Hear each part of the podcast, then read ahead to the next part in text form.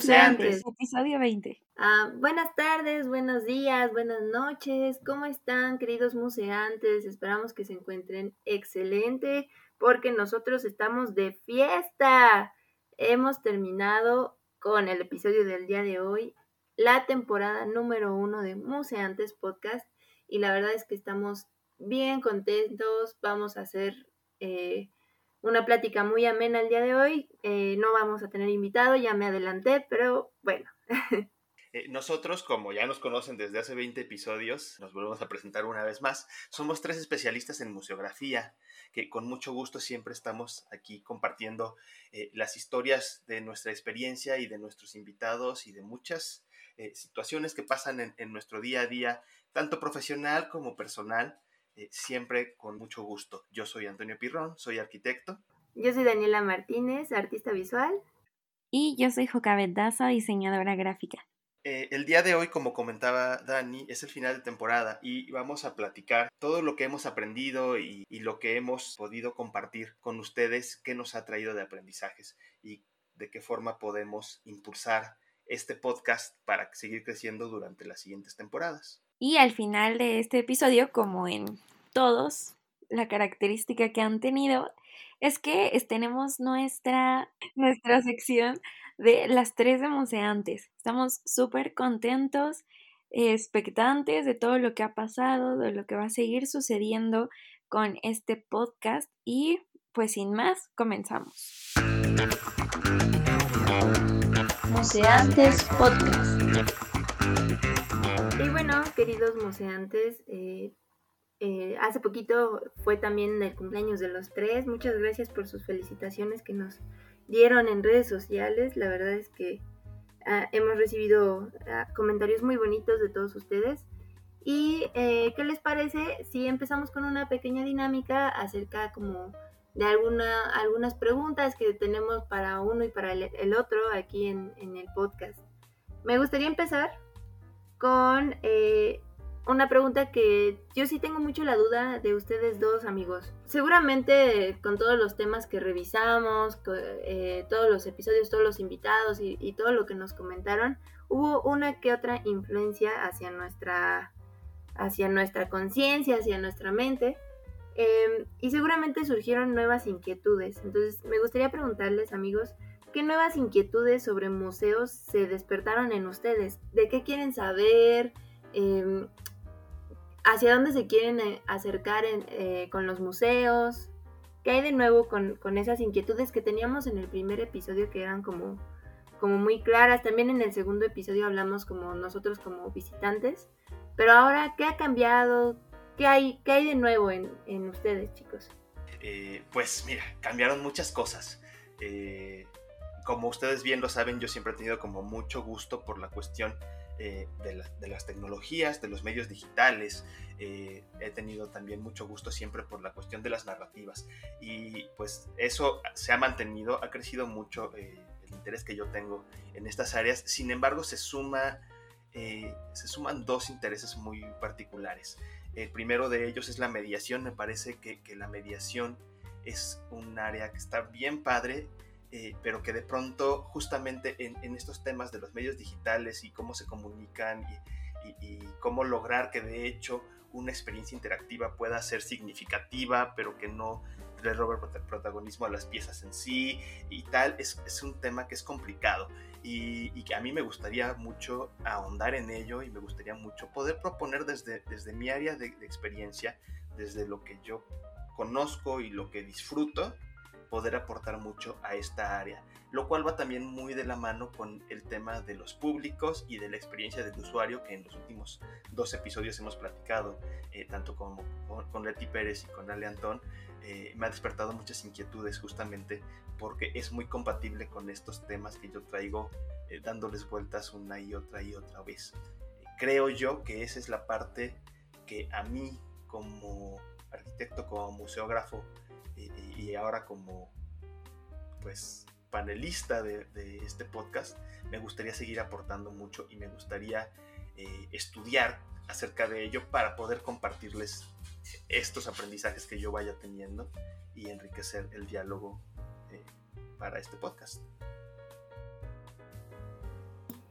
yo creo que los mediadores y los educadores de museos te, te agradecerían mucho tus aportaciones tecnológicas, Toño. Luego, pues sí, eh, existe esta tendencia de que los mediadores y educadores trabajamos solo con fotocopias.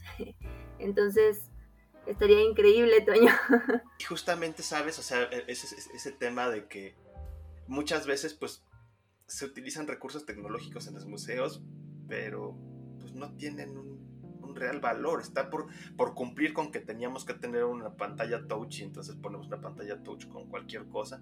No, lo importante es que sea significativo y que la persona, eh, que, que, ese, esa actividad dentro del museo logre que la persona que va y la visita cuando salga se acuerde de, la experiencia y además eso le genere curiosidad y, y, y querer seguir investigando acerca de los temas. Creo que ese es el reto.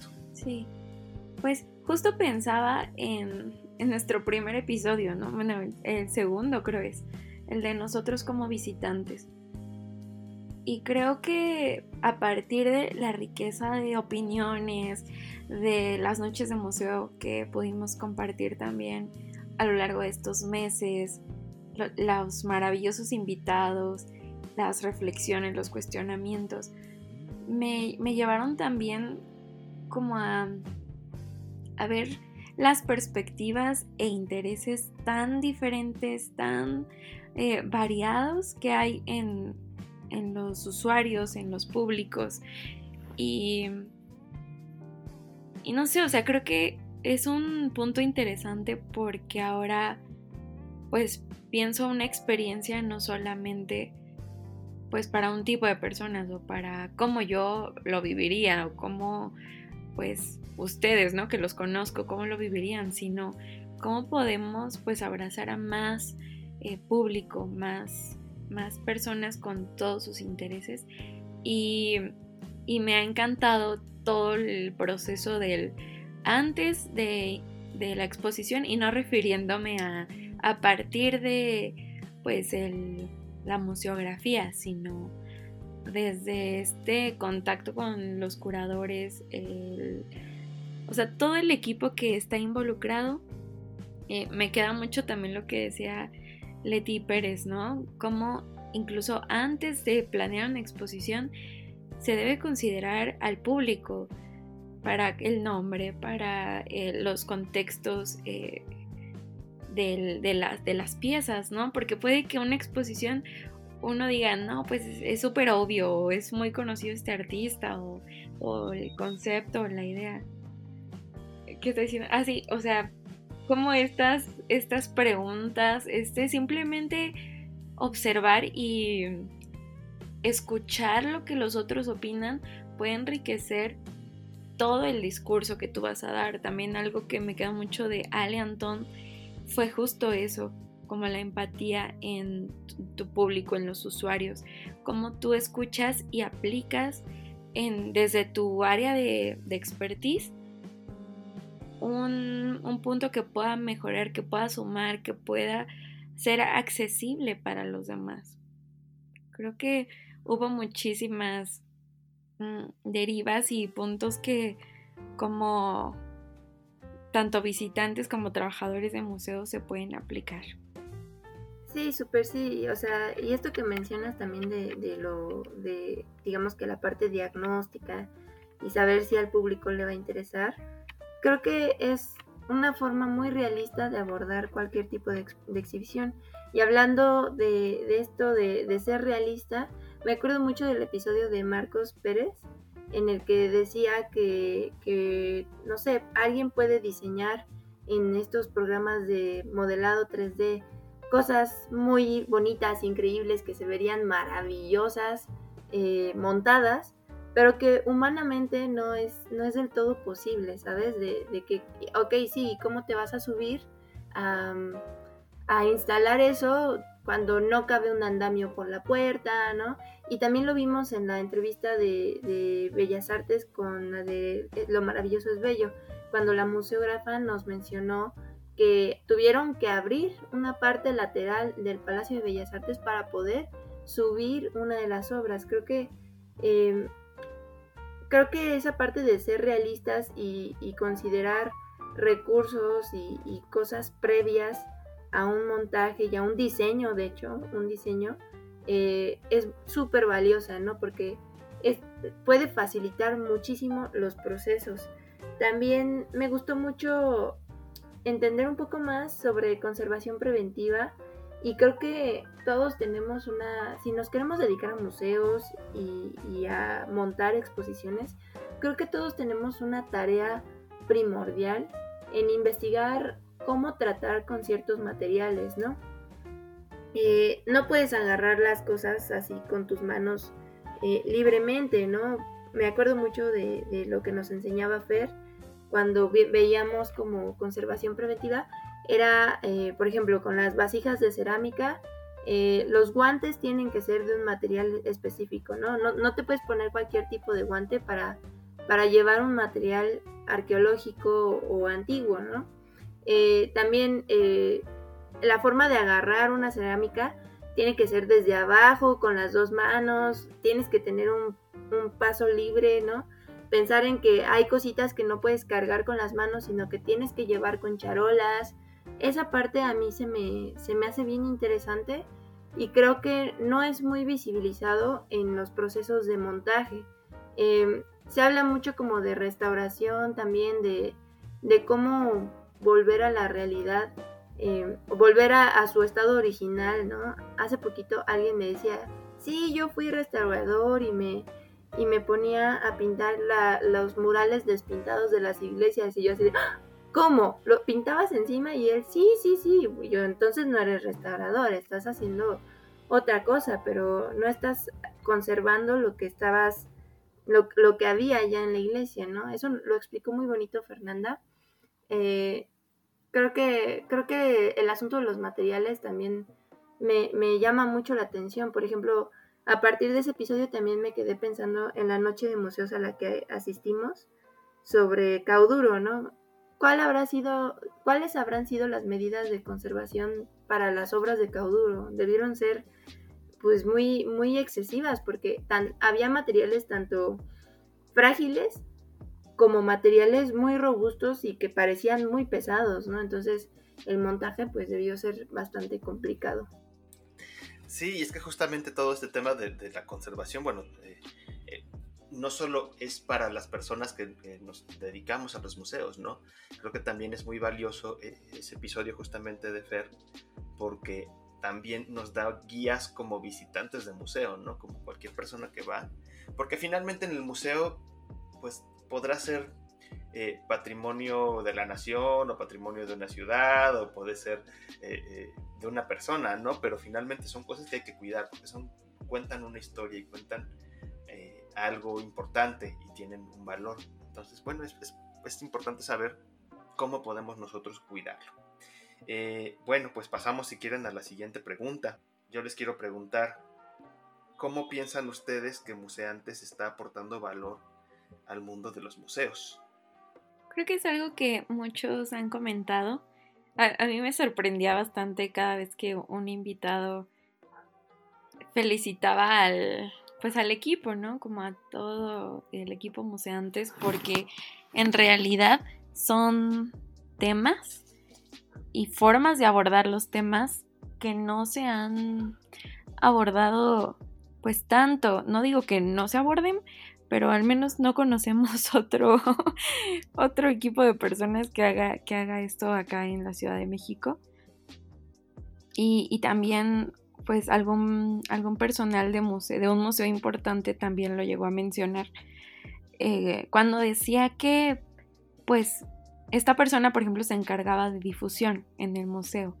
Entonces, nos comentaba que en cierto momento eh, eh, se optó por hacer vínculo con influencers, con pues personas que más que interesarse en el detrás de la exposición, en los objetivos, en el porqué, en el trabajo multidisciplinar, se enfocaban pues en números o en pues views, likes, em, oportunidades de tener la mejor foto, la mejor selfie.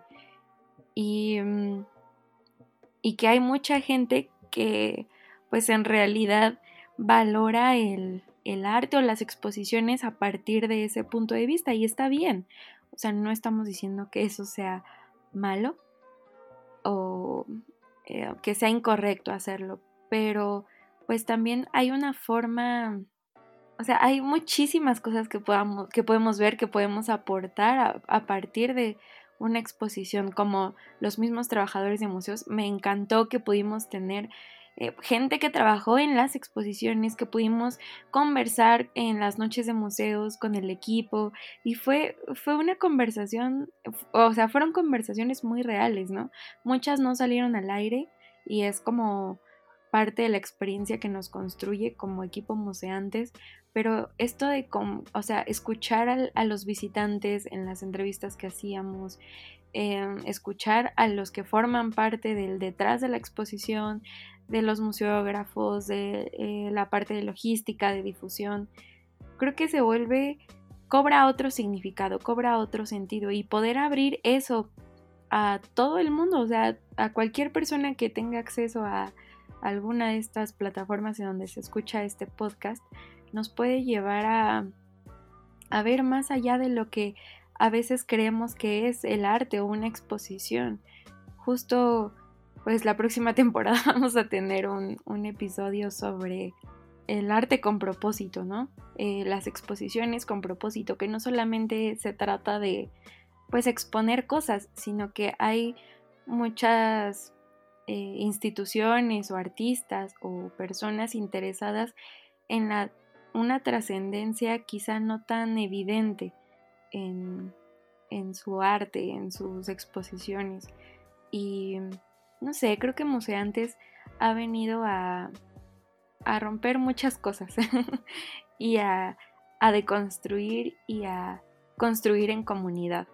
Entonces, pues me, estoy muy contenta, la verdad, porque hemos visto eh, la respuesta de todos ustedes y mm, sé que va a ser un proyecto que va a seguirse construyendo y va a seguir creciendo y proponiendo incluso más adelante muchas, muchas cosas y muchas derivas interesantes en cuestión de proyectos expositivos. Sí, qué bonito todo esto que dices, Joca, porque eh, demuestra también mucha dedicación de, tu parte y de, y de, todos ustedes, amigos, porque ah, hemos aprendido mucho, ¿no? Y como decía Joca, eh, esto de platicar con las personas sobre los procesos que se viven eh, en, sus, en su día a día como trabajadores de museos ha sido súper interesante y súper nutritivo. Eh, a mí me, llamó mucho la atención, por ejemplo, que, que alguien te comentó, ¿no, Toño? Que, que decía que, que, ah, bueno, es que sí, yo soy el, el museógrafo, pero al que siempre entrevistan pues es al curador. Y pues sí, realmente es eso, ¿no? Como que el discurso curatorial siempre es el que sobresale en una exposición y está bien porque finalmente es el planteamiento de una exposición, pero hablar sobre cómo se hizo esa exposición ya en lo físico, en, el, en el, grado técnico, pues sí, creo que también es, es muy importante visibilizar a, el trabajo de todas estas personas, ¿no? Eh, platicábamos en algún momento también con los custodios, ¿no? Y, y, bueno, tal vez no salieron en esta temporada, pero seguramente tendremos un episodio dedicado a, ellos específicamente, porque finalmente son quienes viven en, dentro de los museos, ¿no? Eh, todo el tiempo están en salas, viendo las experiencias de los usuarios, viendo la experiencia del público en general. Eh, y, y, bueno, em, también creo yo que aporta también desde nuestro contexto, porque mm, muchos podcasts eh, o, teorías sobre, sobre museología y museografía, he visto que hay muchas tendencias nuevas en Colombia, en España, ¿no? Como que, como que de allá viene la teoría para acá. Entonces creo que si seguimos con este proyecto de una forma constante y así de nutritiva como lo hicimos esta temporada, tal vez podríamos también aportar a la parte teórica, eh, teórica dura, ¿no? Académica, tal vez. Entonces creo que eh, a un futuro sí me veo por allá, muchachos. ¿Ustedes no? Definitivamente sí. Como tiene que ser, creo que justamente eh, el dar el paso de hacer un podcast va muy enfocado a que nosotros queremos decir, nosotros también tenemos una opinión y esa opinión tiene validez, ¿no? Eh, yo creo que, que Museantes aporta, estoy totalmente de acuerdo con las dos, que aportamos mucho, eh, y lo hemos, lo hemos platicado muchas veces, hacia el visibilizar al trabajador de museo. Esto cumple con varios propósitos. El primero es justamente, eh, justa y directamente, la, la visibilización de ese personaje, ¿no? pero también ante los públicos eh, visitantes de museos, eh, permite que ellos conozcan lo que hay detrás y que valoren mucho más esas labores, que, entiendan que de pronto el que una luz esté fallando tiene un porqué y, hay alguien atrás que por algún motivo está pasando, ¿no? Eh, o el hecho, por ejemplo, me acuerdo mucho que de, platicando en el episodio de Bellas Artes, que nos comentaban que, hubo un libro que, fue complicado el montaje, de, fue lo más complicado, ¿no? Y uno, pues cuando tú llegas y ves la vitrina con el librito ahí, pues piensas que es la cosa más sencilla, que nada más lo recostaron ahí y ya. Pero el hecho de que tú puedas verlo lleva detrás muchísimos, muchísimos procesos y procedimientos y, análisis de muchas personas, ¿no? Eh, además, eh, creo que nosotros como podcast damos la opción de que los públicos dejen de ser solo consumidores y se vuelvan prosumidores, es decir, que, generen el contenido, que, que, no nada más sean, eh, eh, absorban lo que, lo que el museo les da, sino que ellos propongan y que ellos muevan y que ellos generen eh, contenidos a través de redes sociales, a través de, o sea, que tengan un diálogo con los museos. Eh, y creo que nosotros impulsamos y recomendamos que eso pase con nuestros públicos y espero que, pues eso se logre, ¿no? Sí, sí, súper sí. Ay, qué hermoso es escuchar, escucharnos, ¿no? Creo que justo hace rato pensaba, me da curiosidad volver a escuchar el primer episodio y ver qué, qué tanto decíamos. Pero, pero sí, definitivamente ha sumado mucho. Y en relación a esto, yo quiero preguntarles a ustedes, amigos, ¿qué paradigma o qué fact así em, hecho, qué hecho inconmovible en ustedes, qué cimiento aparentemente inconmovible se rompió en ustedes en esta temporada de Museantes? Mm, ¿Qué se rompió? Yo creía que las redes sociales, mantener unas redes sociales era fácil. era muy sencillo y que, todo iba a ser maravilloso. Un aplauso a todos los managers de redes sociales. Ay, sí, no, no, no. Siempre. Ah, porque, porque sepan, o sea, antes escuchas que, que pues intentamos mantener las redes sociales activas, con publicaciones continuas, pero pues, luego sí, el tiempo, el tiempo no, no da. Y como, como ustedes sabrán, esto no es un trabajo fijo, que más bien se hace por amor al arte, como muchos dicen por ahí, y pues eh, sí, mantener un, un buen, em, una buena actividad en, redes sociales es complejo. Eso se lo, se lo, admiro mucho a Tamara Toledo que vino a hablarnos sobre marketing digital y, y no solo marketing como en redes sociales, Imagínate llevar las redes sociales y, todo lo que tenga que ver con diseño y marketing de dos museos. Tamara, te admiro mucho, amiga, si estás por allí y nos escuchas. De verdad es, es increíble. También te lo admiro mucho a ti, Joca, que, que lo hiciste durante mucho tiempo en el Moca Roma, ¿no? Eh, no sé si, si, si en tu en tu experiencia como que esto ha cambiado tus opiniones como a partir de que estuviste trabajando en un museo y ahora hayan cambiado. Si quieres, ahorita me, me, platicas un poquito también. no sé, creo que una persona va cambiando mucho a partir de que va abrazando la visión del museo, eh, las ideas. Por ejemplo, yo recuerdo que al principio, eh, cuando eras, era yo servicio social en un museo, pues era muy diferente mi forma de abordarlo en redes, ¿no? Eh, como quizá yo veía mucho que se hacía más por deber o por seguir tendencias o cosas así. Pero ya después vas abrazando y conociendo la visión, eh, siendo parte de la misión em, reforzando, porque las redes no son otra cosa más que reforzar la visión que ya está, eh, alimentar el corazón de lo que se está persiguiendo, de lo que se está argumentando, defendiendo y abriendo el espacio para una comunicación con los visitantes de una forma diferente a la del espacio del museo. Pero ahora, por ejemplo, no sé, se, me ocurren cosas bien, bien diferentes que museos podrían abordar, ¿no? Que podrían hacer. Y también creo que esa plática con nuestra querida Tam fue súper edificante y reveladora. Em, porque no sé ustedes, pero todo lo que hemos platicado lo pienso como para una construcción en espacio de museo, pero también a nivel personal, ¿no? Creo que se trata mucho también de la calidad de ser humano que somos o, nuestra propia construcción. Entonces creo que todo suma y todo nos, nos ha edificado súper chido. Y pues sí, sobre todo eso. Y gracias Dani, la verdad también para ustedes queridos museantes, Dani también se ha rifado un buen con todo esto de las redes sociales, los, las tres de museantes, los reels. No sé, además me encanta el equipo tan chido que somos. Les mando un abrazo virtual, queridos amigos. Yo antes pensaba que los museos y las galerías eran un ente cerrado, hermético, eh, lejos de todo el, universo y que para acercarte a ellos era como tienes que meter 30 cartas y, y la verdad es que cuando nos hemos acercado a los museos y a la gente de los museos han sido muy abiertos a compartir con nosotros sus vivencias y, a compartir con nosotros pues lo que es el, hacer museo, ¿no?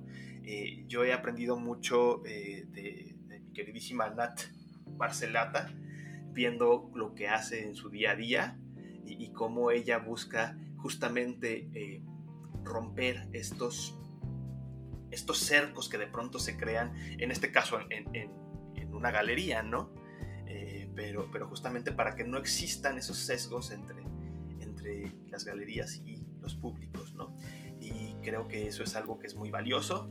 Eh, creo que es un aprendizaje que sí, yo, yo jamás lo, había visto. Yo muchas, mucho tiempo, pues tal vez yo hasta perdí algunas oportunidades por pensar que iba a ir al museo y me iban a dar una patada y me iban a decir, tú no perteneces y adiós, ¿no?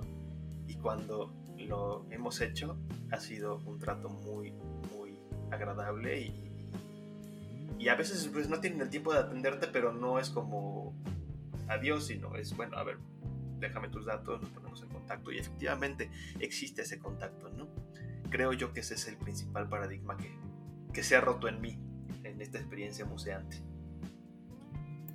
Y qué bueno que, mencionas lo de las galerías, porque también yo, yo luego sentía que había como una brecha entre, entre galerías y museos, eh, más allá de, la relación que tienen como de préstamo de obra. Así, por ejemplo, tengo una obra de Picasso, ¿me la prestas? Sí, y ya, ¿no? Entonces, hablar con Nat Barcelata ahorita que la mencionas, pues sí me, doy cuenta de que hay muchas nuevas propuestas de galerías emergentes y no tan emergentes en la que sus procesos ya se vinculan más con instituciones eh, museísticas, ¿no?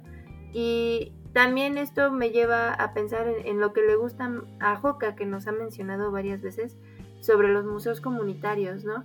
Eh, es importante pensar que los museos no están aislados, por así decirlo, de, otros museos. esa red eh, de instituciones, red de personas que se apoyan entre sí, lo mencionó también este Marcos Pérez Botello, eh, cuando decía que, ya los de la red del Limbal, ya entre museógrafos, dicen, oye, me ayudas con este montaje, oye, me prestas tales proyectores.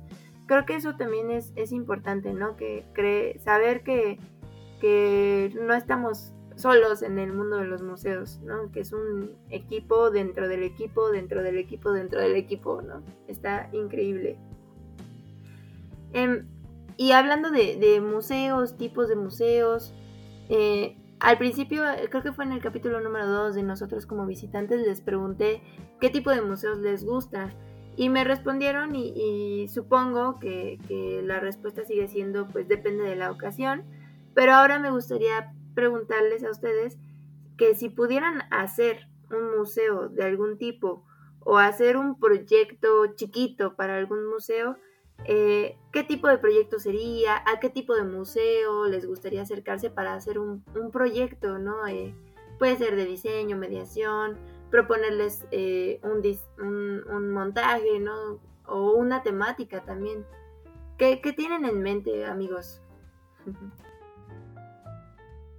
justo pensaba en, o sea, como paréntesis, no es mi respuesta a esa pregunta, pero ahorita que la hacías, pensaba en este museo que se abrió apenas, ¿no? Que está ahorita difundiéndose un buen, el de las relaciones rotas. No he leído bien de qué es, pero justo... ah, el, del modo, ¿no? Ándale. El, objeto del objeto. ¿Qué me gustaría hacer?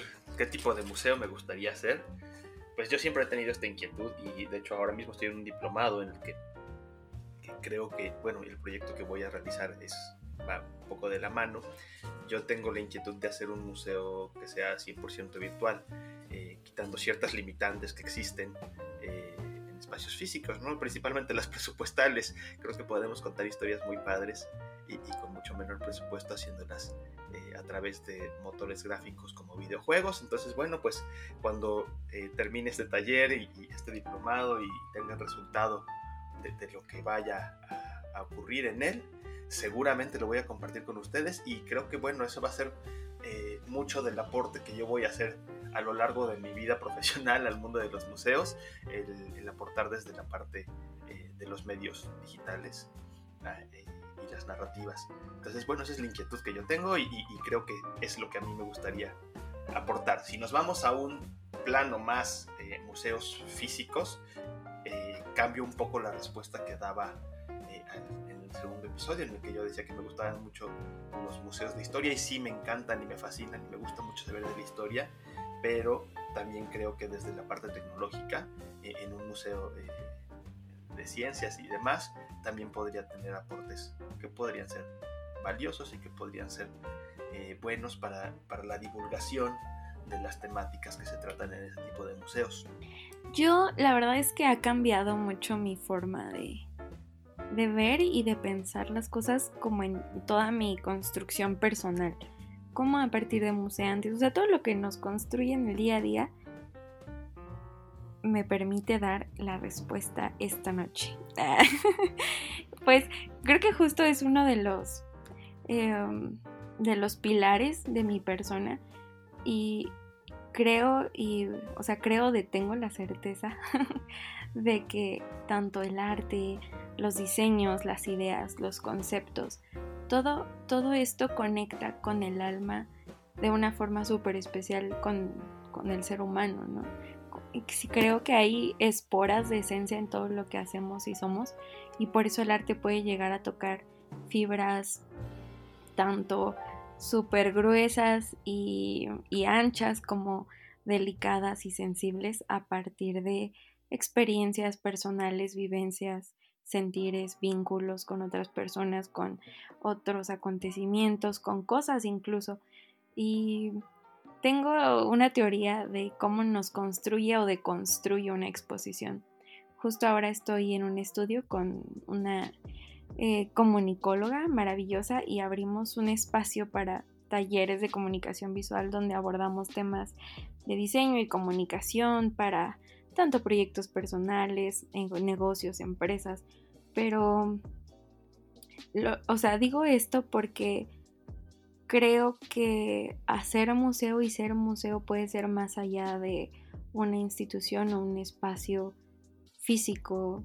Em, y puede abordar temas que pueden trascender incluso en, sin necesidad de colecciones como súper, eh, um, no sé cómo llamarle, eh, pedidas o como socialmente valoradas, sino que a partir de lo que tú puedas compartir o, o experimentar o representar, ya sea de un concepto, de una idea, algo que pueda sumar a otra persona, que pueda, pues sí, edificar la vida de otra persona, eso, wow, se me hace como el punto máximo de una trascendencia, de un encuentro artístico que podríamos llamarle hecho museal o como gusten llamarle.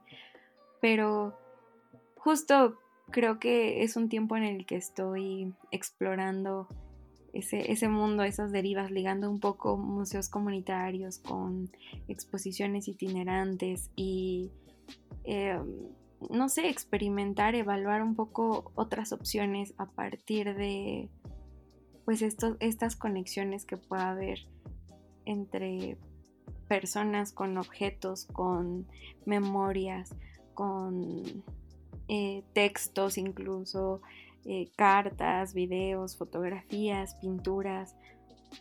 No sé, creo que es momento de pues explorar también esa parte y encontrar la trascendencia y el impacto que puede generar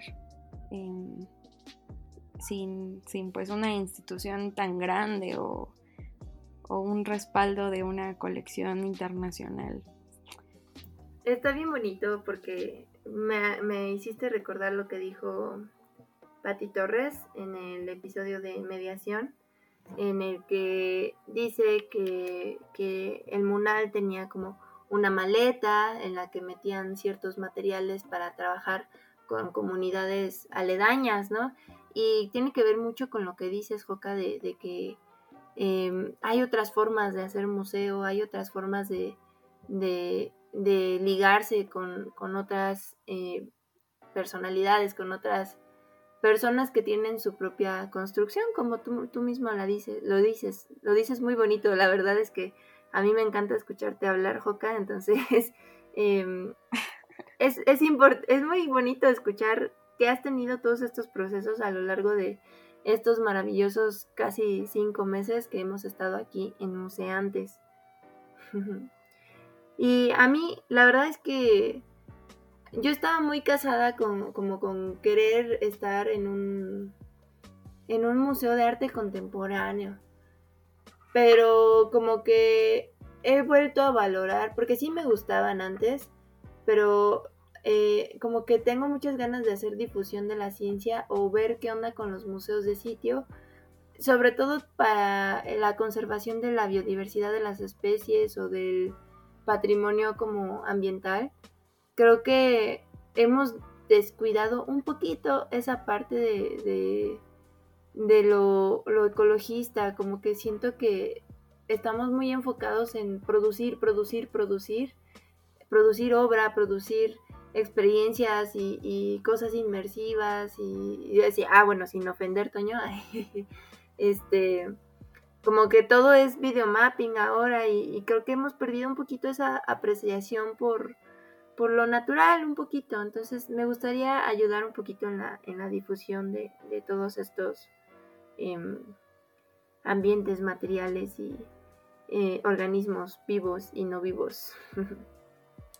Pero, pero no es sin ofender, Dani, yo también no, estoy muy a favor de, esas experiencias. Creo que eh, también eso ha pasado en mí en esta, en esta temporada, ¿no? Finalmente, eh, pues yo, yo mucho de por lo que pensé en, un inicio en el podcast fue justamente porque yo tenía un debate interno de si me gustaba o no me gustaba todo este tipo de experiencias, ¿no?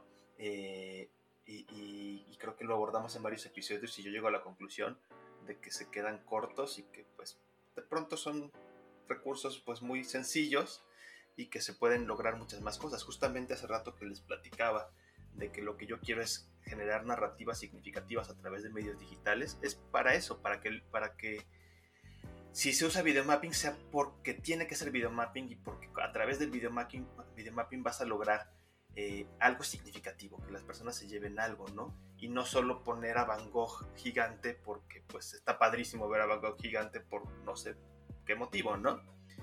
Pero justamente creo que por ahí va un poco, ¿no? Eh, bueno. Eh, creo que está bien padre eso, o sea, es, es como regresar al origen, ¿no? O sea, apenas leía, recordaba un poco como em, técnicas de creatividad y como estrategias para, para, para un grupo.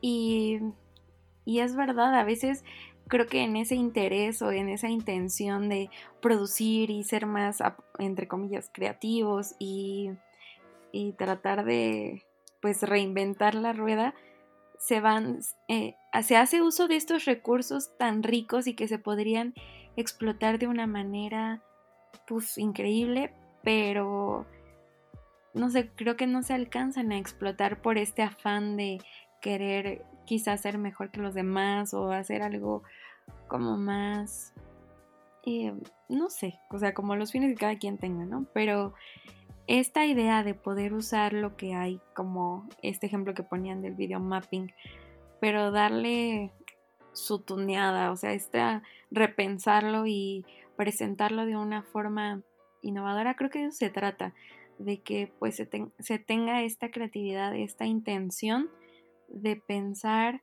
y repensar y escuchar a los usuarios, a los trabajadores, en cómo podría ser significativa esta experiencia, cómo suma a los demás, ¿no? Y se me hace súper chido. Qué, qué padre, Toño, la verdad es que eso está increíble. Ya quiero ver qué vas a hacer. Eh, bueno, y pasando a la siguiente pregunta.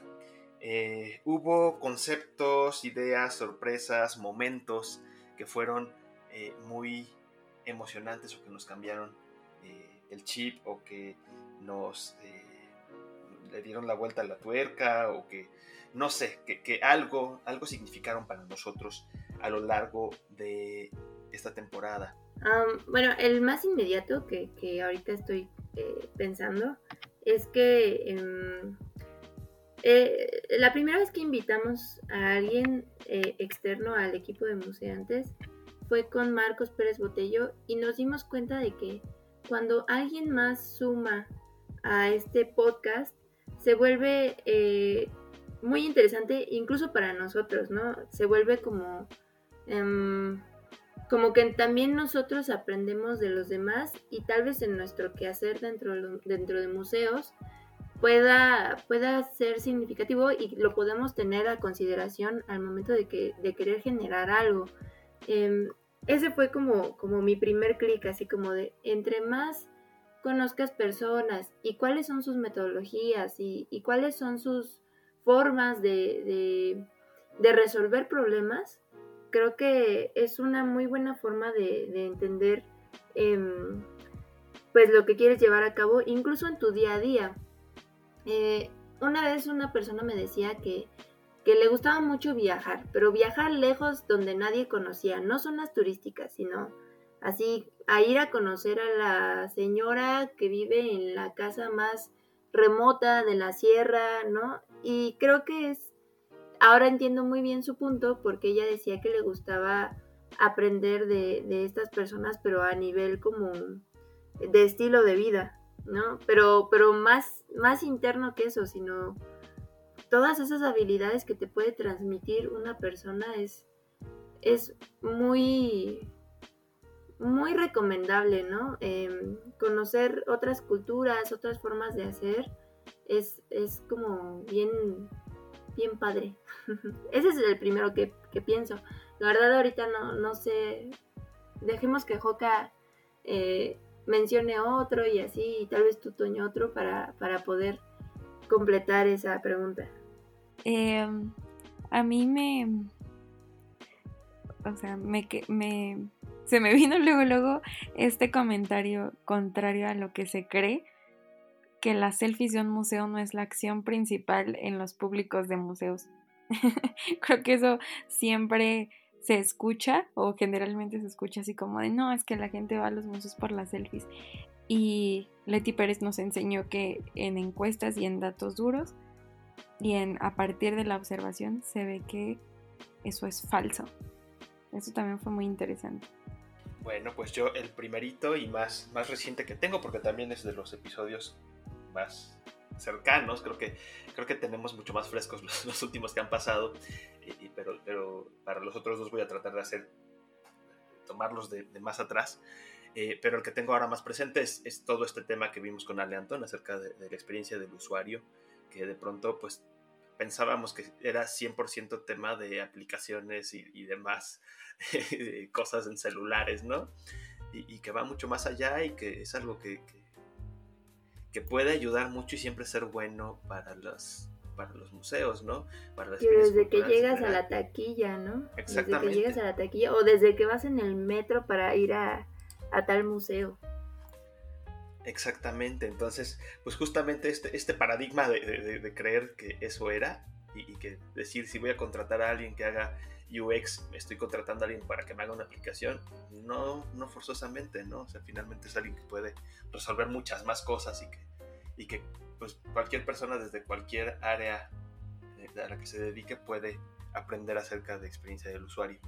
También eso, ah, yo la verdad no entendía bien ese término y creo que es un, es un papel muy empático de parte de los que son diseñadores de experiencias de usuarios y diseñadores de, las, de las plataformas o de, los dispositivos que, están eh, diseñando para el usuario, creo que es una forma muy empática de, de querer hacer cualquier cosa. Ay, perdón.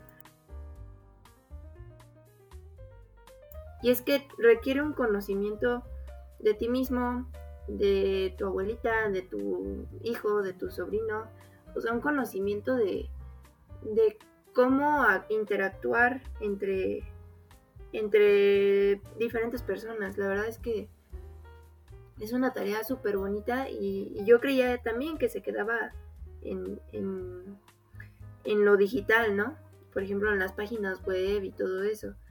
Y también me acuerdo mucho de, de lo que decía Joca a la hora de que estuvimos haciendo el episodio de museos y para museos, en el que mencionaba que, que eh, esta propuesta que se hizo en Tlatelolco, eh, que buscaba como generar memorias, generar diálogo, despertar algo más allá de mostrar una colección creo que tiene mucho que ver con, entender bien a, a, quiénes va dirigida esta experiencia donde se va a aprender también de los usuarios y que lo que busca es generar algo más. Esa, esa parte de la experiencia del, usuario con museos que no tienen colección, con museos que, que son más tradicionales, se puede aplicar en todo. Está bien padre que lo hayas mencionado, Toño. Yo, de un cauduro es un cauduro, aprendí mucho que, bueno, me quedó bien marcado que nos enseñó que la pieza principal o la más importante de una colección puede no estar físicamente en el espacio y aún así no perder su peso. Y, y por cierto, comercial, el primero de septiembre se inaugura un cauduro, es un cauduro, es un cauduro, en el Museo Moreliense de Arte Contemporáneo Juan Soriano, que está en Cuernavaca. Tuve la oportunidad de asistir hace unos días y el museógrafo me decía que va a haber piezas que no se expusieron en San Ildefonso, porque justo el estudio pues está más cerca de, este museo, entonces no es tan complicado mover estas piezas que no estuvieron en San Ildefonso, entonces si no tuvieron oportunidad de ir, pues vayan, es otra muy buena oportunidad. No, hombre, noche de museos en, el Museo Morelense de Arte Contemporáneo, ¿cómo no? Eh, bueno, yo otro, eh, otra de las cosas que, me quedaron muy marcadas de esta temporada es, es que casi todos, si no es que todos los invitados que tuvimos, siempre nos mencionaban que la peor limitante, la más grande limitante que hay a la hora de hacer una exposición es el tiempo. Uno pensaría muchas veces que es la cuestión monetaria, pero no, realmente eh, la mayoría mencionan que el tiempo es lo que les, les da en la torre. Sí, oye, Qué chistoso, ¿no? ¿Crees que sea algo eh, de tendencia aquí en México o que sea como, como internacional también el asunto del tiempo? Eh, pues es una realidad que en México trabajamos muchas más horas que en otros países y, que también el tema de la explotación laboral de pronto está, está complicada. Y, pero eh, yo lo que pienso es que tiene mucho que ver con que los clientes llámese persona que paga o llámese institución que paga o llámese etcétera, están acostumbrados a ciertos tiempos. Y esos tiempos, eh, pues tú como persona que presta el servicio, dices, no, es que si no le cumplo en ese tiempo, me va a, me va a quitar el contrato, ¿no? No me va a volver a llamar, etcétera. Y entonces, pues, pues, dices, pues mejor me fleto y lo saco en el tiempo que tiene que ser. Y creo yo que tendría que ser al revés, que tendríamos que acostumbrar a esas personas a que no se pueden lograr, eh, o sea, si, las cosas se tienen que hacer, eh, más bien, si las cosas se hacen rápido, normalmente se hacen mal. Justamente en el diplomado que estoy tomando, ayer platicaban acerca de que estamos muy acostumbrados a decir eh, que, las series son chafas o que las películas mexicanas son chafas o que etcétera, ¿no? O sea, que, que no están bien logradas. Y, justo nos decía la, profesora, eh, esto pasa porque las generaciones actuales están acostumbradas a que quieren todo inmediato. Y al querer todo inmediato, pues se le dedica menos tiempo. Y al dedicarse menos tiempo, se hacen con menos calidad. Eh, hay que tratar de cambiar ese paradigma a que las cosas se hagan con mayor tiempo para lograr mayor calidad y lograr eh, mayores respuestas y mayores beneficios, ¿no?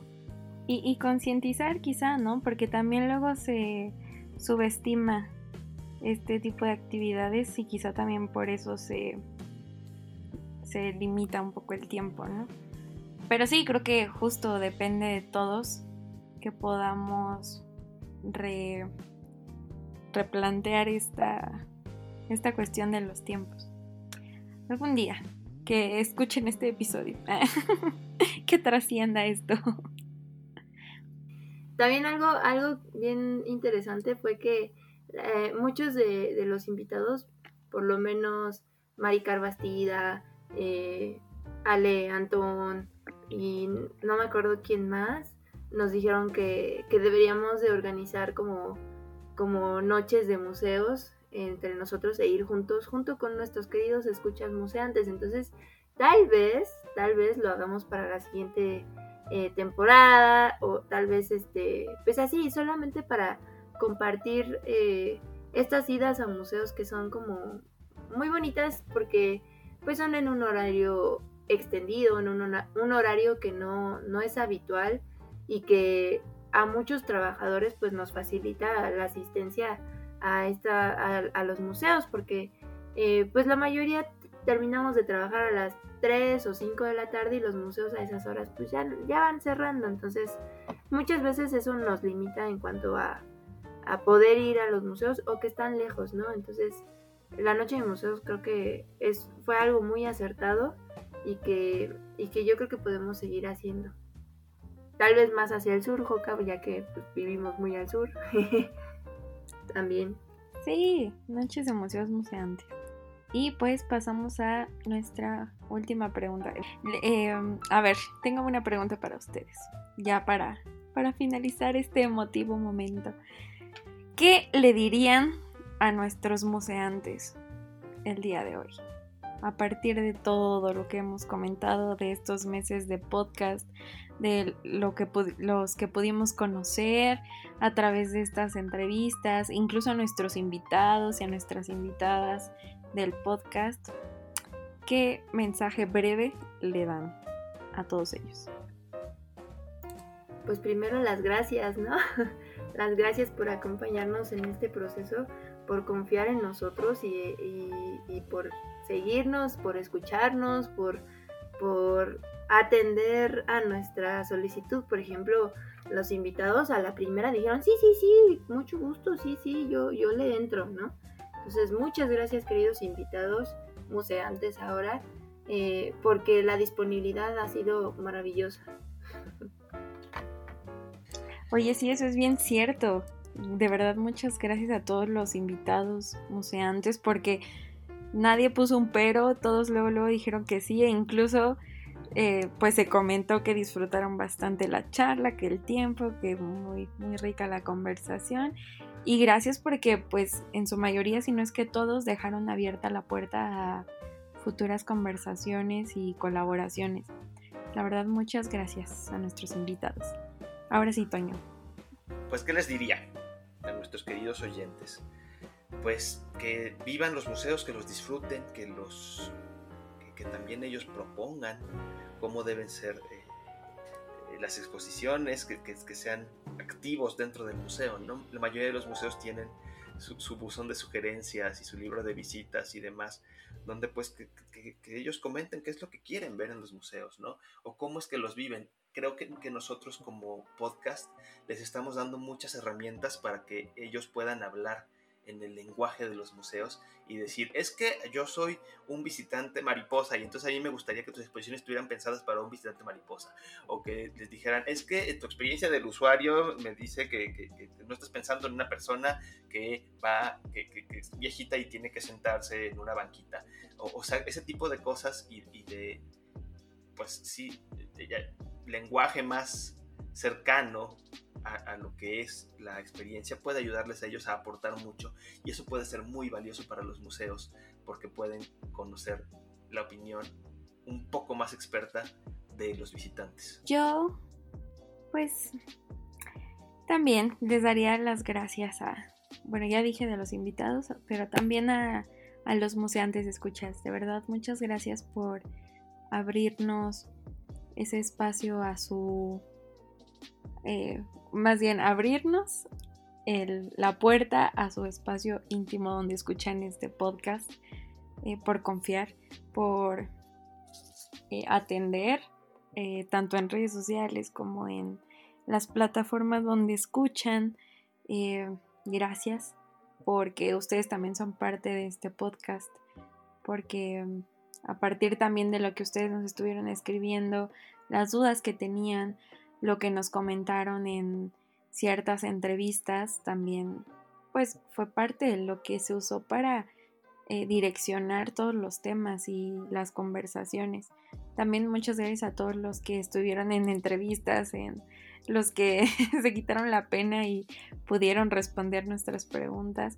Fue bien chido también conocerlos a ustedes y poder compartir. Ojalá para la siguiente temporada sí se haga esto de la noche de museos para que podamos convivir más de cerca, poder escucharnos, conocer sus cuestionamientos, sus preguntas, sus formas de ver el museo y poder construir juntos. Y pues algo que pues también se me quedó mucho que nos decía Patti Bosques es que pues a veces no es necesario clavarnos como en catalogar o clasificar las cosas, sino que podamos observar y aprender de todo tanto de pues las exposiciones super armadas como de ir al mercado y poder observar y aprender de todo lo que podemos ver en nuestro día a día. Y eso pues construye en nosotros un museo. Y eso es súper padre y súper bonito. Y pues eso es todo, esa respuesta. Así que pasemos a las tres de museantes. Las tres de museantes en esta ocasión van a ser una recomendación de nuestro episodio favorito de esta primera temporada y el por qué nos gustó ese episodio en particular. Las tres democeantes. Eh, empezaré yo eh, comentándoles que el episodio que a mí más me gustó fue un episodio en el que estuvimos nada más nosotros tres. claro que disfruté mucho todos los episodios que tuvimos con los, con los, con los invitados y pues aprendí mucho de ellos. Sin embargo, justo como les comentaba, uno de los intereses que yo tenía era esta guerra amor-odio que yo tenía con las, las exposiciones eh, inmersivas, eh, por lo cual el episodio en el que hablamos acerca de, de, las, del aura de las obras de arte eh, fue un episodio en el que yo investigué mucho y me documenté mucho acerca de, de, lo, que, de lo que eran realmente, ¿no? Y cuál era el valor que podían tener y, en mí cambió muchas ideas y muchos, muchos puntos de vista que yo tenía y me, lo, me permitió formar mi propio criterio acerca de ellos y definir que pues pueden estar bien, pero no son para mí. Yo recomiendo el de galerías. La verdad es que eh, cuando eres un artista en formación, como que dices, ¿y ahora cómo me voy a acercar a las galerías? ¿Con qué me puedo acercar? ¿Cómo puedo vender mi obra desde ahí? Eh, quiénes son los jefes de las galerías, qué galerías hay aquí en la Ciudad de México o algo así. Creo que eh, ese episodio es una muy buena eh, introducción para la gente que quiere entrar al mundo del arte, pero desde la venta y, consumo de obra. y no solo para los artistas, sino para, teóricos del arte y para compradores. Em, me, gustó mucho todo lo que nos explicó Nat eh, Barcelata, un saludo Nat, y, su forma de, explicarlo desde una forma muy inclusiva, porque eh, muchos tenemos o teníamos, eh, tal vez ese es otro paradigma para mí, eh, teníamos la idea de que eh, las galerías pues hasta cierto punto eran como muy clasistas. Eh, ¿Por qué? Porque tuve una que otra mala experiencia en ferias de arte o algo así. Yo iba como visitante, ni siquiera iba como artista, la verdad es que no, lo he intentado, pero ir como visitante y, sentir ese rechazo, pues sí, sí te merma esa posibilidad de regresar a este tipo de espacios. Y creo que el episodio de, galerías puede cambiar un poquito esa, esa opinión de, que pues, las galerías son otro mundo, ¿no? A mí también, la verdad es que no tengo consentidos en nuestros episodios, pero uno que se me hace que vale muchísimo la pena que puedan escuchar es el 15. Solo lo maravilloso es bello, surrealismo en diálogo. Estuvo con nosotros Yasmín y Javier de la Riva.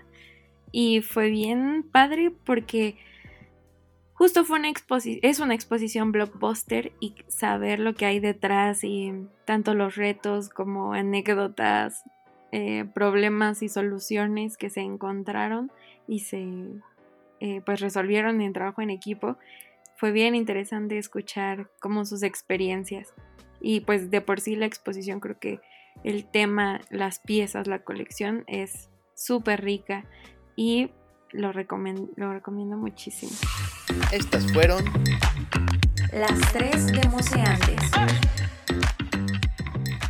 Y bueno, llegamos al, al fin de este episodio que la verdad pues estuvo más relajado, un poquito como nostálgico, amigos, porque, ay, no, terminar eh, un objetivo es es muy, muy complaciente, muy, muy eh, fortalecedor también. Uno ya se siente eh, bien empoderado aquí en el podcast. Em, y bueno, muchas gracias por seguirnos, por, por seguir este proyecto que sigue siendo un proyecto muy joven y que va a crecer, se los prometemos, vamos a seguir. No olviden seguirnos en nuestras redes sociales, museantes.pod, museantes.podcast. Eh, vamos a seguir activos, vamos a seguir compartiéndoles materiales, tal vez recomendaciones, eh, audios y, todo esto que recomendamos durante estos 20 episodios va a seguir activo porque creemos que es material que puede seguir consultándose y que va a seguir vigente por un buen rato. Y antes de terminar, yo también quiero eh, pues agradecerles a ustedes y felicitarlos, Dani y Toño, porque son unos rifados, son unos cracks. Y ha sido todo un placer hacer equipo esta primera temporada. Los quiero un buen. Ay, Joca, tú también eres una diseñadora creativa y, muy elocuente eh, persona. La verdad es que te agradecemos mucho también todo lo que aportas a, a, este proyecto. Y Toño también. Ay, no, qué maravilloso es tener a alguien con conocimientos tan técnicos, tan arraigados y tan fuertes, ¿no? Y tan unas habilidades de soluciones de problemas impresionantes, Toño. De verdad, rifado, rifado. Muchas gracias. Yo también les agradezco mucho a ustedes. Eh, como, como ya lo, hemos dicho y lo vamos a seguir diciendo mucho tiempo, eh, somos un equipo que, está padre y, que hemos logrado muchas cosas, ¿no? finalmente creo que cada uno de nosotros tiene habilidades muy diferentes y, y eso es lo que enriquece mucho eh, tanto el podcast como el diálogo, ¿no? Y, yo espero que esta primera temporada que está terminando el día de hoy, eh, pues se convierta eventualmente en segunda y tercera y quinta y seguir muchos años eh, pudiendo cada vez traer contenido de mayor calidad. Estoy seguro que lo vamos a lograr porque, porque también me, queda claro que, las dos, que todos nos capacitamos mucho constantemente para seguir mejorando el podcast, para, para seguir mejorando todo esto que hacemos y, sé que vamos a llegar muy lejos con, con este proyecto.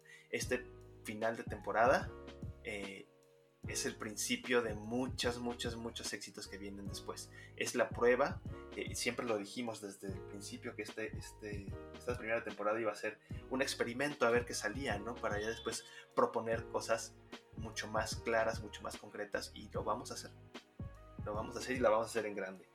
Eh, yo espero que también en las siguientes temporadas tengamos más cercanía con los museos, creo que también lo vamos a lograr y, y eso va a ser algo muy padre. Y bueno, pues este fue el último episodio de la temporada.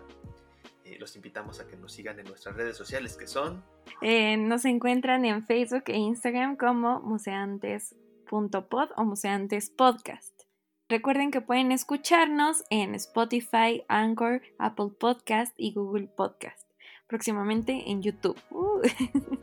y eh, nos encuentran en nuestras redes sociales personales. Ahí me encuentran como Jocabetaza o DaHox en Instagram y Facebook. Yo soy Daniela Martínez y pueden encontrarme en Instagram como dan-smar. Y yo soy Antonio Pirrón y pueden encontrarme en LinkedIn como Antonio Pirrón y en Instagram como Tony Pirrón. Muchas gracias y hasta la próxima. Hasta pronto. Uh, bye. Bye. Museantes Podcast.